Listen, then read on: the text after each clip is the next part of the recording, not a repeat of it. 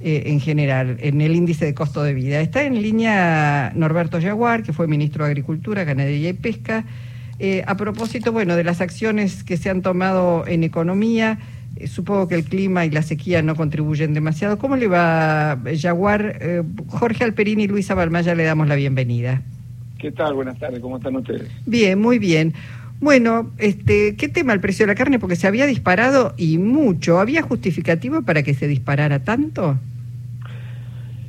Eh, no hay justificativo siempre para que se disparen. Puede haber algún recomodamiento eh, de precios que puede ser razonable, eh, sobre todo en épocas bien, bien, bien lo marcaban, ¿no? Cuando hay sequía, cuando hay alguna situación muy puntual, puede ser que este, haya alguna incidencia importante con el faltante de grano, fundamentalmente, sobre todo aquellos que manejan parte de la ganadería con, con feedlot. pero de todas maneras, eh, hay un recomodamiento de precios que es eh, excesivo, por eso el gobierno tiene que actuar de la manera que actúa rápidamente y sale a ponerle un freno porque eh, el precio de la carne incide rápidamente. Ahora, nosotros venimos con el último trimestre o cuatrimestre, si se quiere, del año pasado, donde hubo una sobreoferta de carne a nivel internacional y eso es que se retraiga las exportaciones en la Argentina y vayan al mercado interno. Entonces, eh, esos aumentos de precio del mercado interno que se dan o que se dieron acompañando en parte muy baja la inflación, eh, tienen que ver con una este, sobreoferta de producto en el mercado, agregado además a que la sequía hacía de que eh, es preferible para el productor vender el animal, desprenderse del animal rápidamente y no perderlo este, o que se le pueda llegar a morir en el campo. Entonces eso produce una sobreoferta de animales y el precio este, eh, se estanca fundamentalmente. Mm. Ahora, después viene un acomodamiento con algunos indicadores eh, de mejoramiento del clima, eh, mejoramiento de la necesidad del mercado exterior de volver a adquirir carne. China que empieza nuevamente a adquirir carnes en abundancia y eso hace de que rápidamente empiece a retirarse este, parte de los animales del mercado algunos esperando mejor precio y otros esperando este, la, evolución del comercio internacional para ver si pueden vender mejor su producto. Jaguar, eh, eh, ¿cuánto tuvo que ver en el precio de la carne lo estacional? Digo porque en realidad los rubros que más aumentaron en este último índice son los de recreación y turismo, obviamente por las vacaciones, y los de restaurante también por un tema parecido, las vacaciones, la gente saliendo a comer, pero ¿cuánto tuvo que ver en la carne algún factor estacional en este caso? Yo creo que eh, tiene que ver más lo externo y la recuperación de, la, de las lluvias en la Argentina que con lo puntualmente estacional.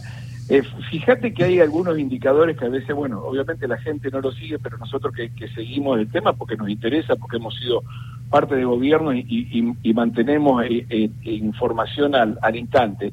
El año pasado hablábamos en junio, julio de la caída del consumo de la carne de los argentinos a 47 kilos por persona, que era de los más bajos de los últimos años, muy bajo. Y sin embargo, en diciembre el indicador que, que, se da es de 56 kilos, o sea, hay una recuperación importante en kilos en el consumo. Eso tenía que ver con que había carne en el mercado, con que el precio era más bajo con respecto a otros valores que se producían este, temporalmente a fin de año con, con la incidencia de las mejoras de la paritaria, el trabajador o la gente tenía un mango más en el bolsillo y le resultaba atractivo el precio de la carne y empezó a consumir algunos kilos más. Ahora cuando se da esto de la seca y cuando se da esto de la suba de, eh, del, consumo de carne a nivel internacional, de que China vuelve a comprar y otros mercados vuelven a comprar, se retrotrae y esto hace de que el precio se dispare. Entonces, la temporalidad en este caso tiene que estar compartida con, con otros, con otras este, variables que se están dando simultáneamente. Claro, justamente estaba pensando en cómo el, el alza de estos últimos años este, llevó a que la gente baje su consumo de carne y por lo tanto le, quita un poco de impacto al, al, índice general entre los alimentos, ¿no? Por eso rápidamente creo que es muy buena la reacción, fue muy rápida la reacción del gobierno al tratar de salir con estos programas.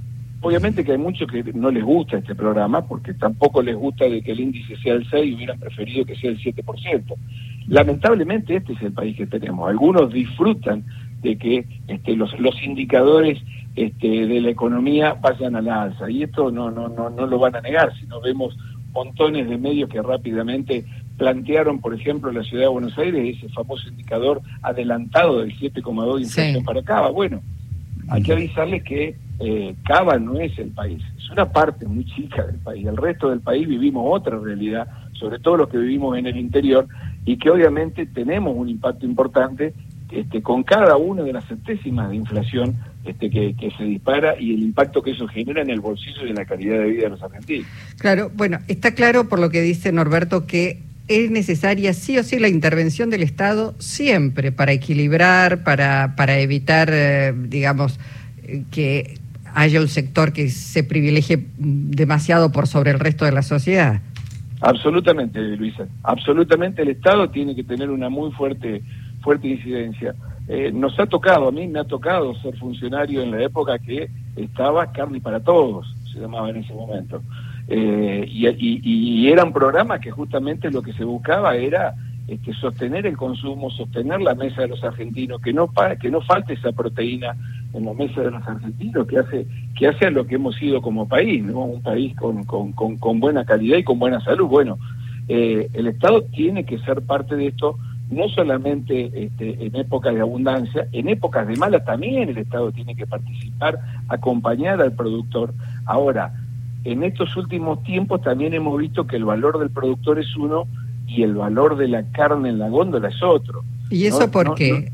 Y porque indudablemente sigue habiendo una intermediación en el medio o algunos negocios, como los que han venido marcando claramente la FIP de, sobre, de su facturación en exportaciones, por algunos casos, sacar carne de una categoría disfrazada de carne de otra categoría, como también están demostrándose en algunos, este, algunas denuncias que ha hecho la aduana, y esto este, obviamente hace de que esa carne que se saca cambiando de categoría, que son muchas toneladas, algunos creen que son pocas, pero son muchísimas toneladas, impacta este, eh, rápidamente en la carnicería, porque es carne que empieza a faltar, eh, que se consume como categoría B, categoría C, perdón, que es el consumo que tenemos nosotros en la Argentina de eh, animales de aproximadamente 340 kilos a 400 kilos.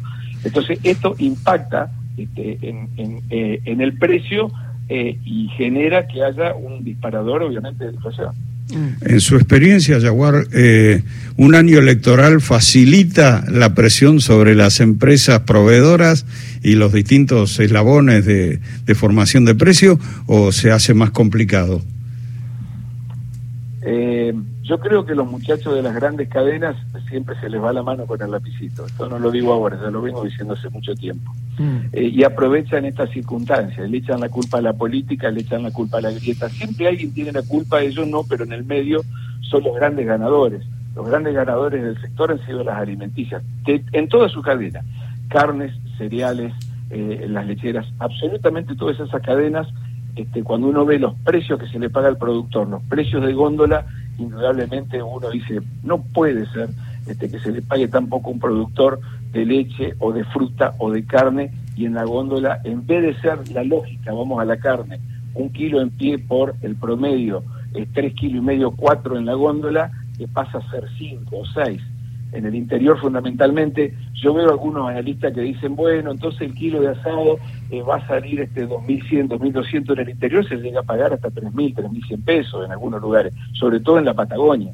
Mm. Entonces, eh, indudablemente estamos ante este, sectores que se aprovechan y utilizan justamente estos tiempos electorales este, para, para envalentonarse y tratar de, de pasar desapercibidos en el medio y de echarle la culpa a la inestabilidad política. Claro, porque digo, también eh, pensando en los productores cuando dicen, bueno, pero con esta sequía, con la falta de granos, de pasturas, estamos liquidando, estamos matando vacas muy jóvenes, novillos muy jóvenes, etcétera, etcétera. Digo, también ahí hay una realidad, pero el Estado está siempre presente auxiliando, asistiendo, este, buscando facilidades. Eh, lo que se está pidiendo ahora, bueno, hagamos un esfuerzo todos.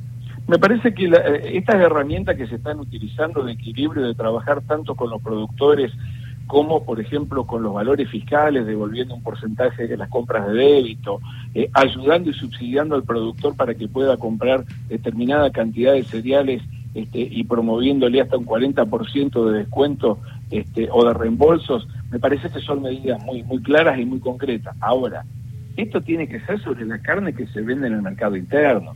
Yo no puedo subsidiar al que está exportando, porque el que está exportando, no voy a generalizar, pero un gran porcentaje me está haciendo esto que está denunciando la FIP y la aduana. Claro. Entonces, me parece que ahí es donde el Estado, necesitamos un Estado más fuerte este, y, que tenga más fortaleza y utilizar otras herramientas, Luisa, mucho más modernas.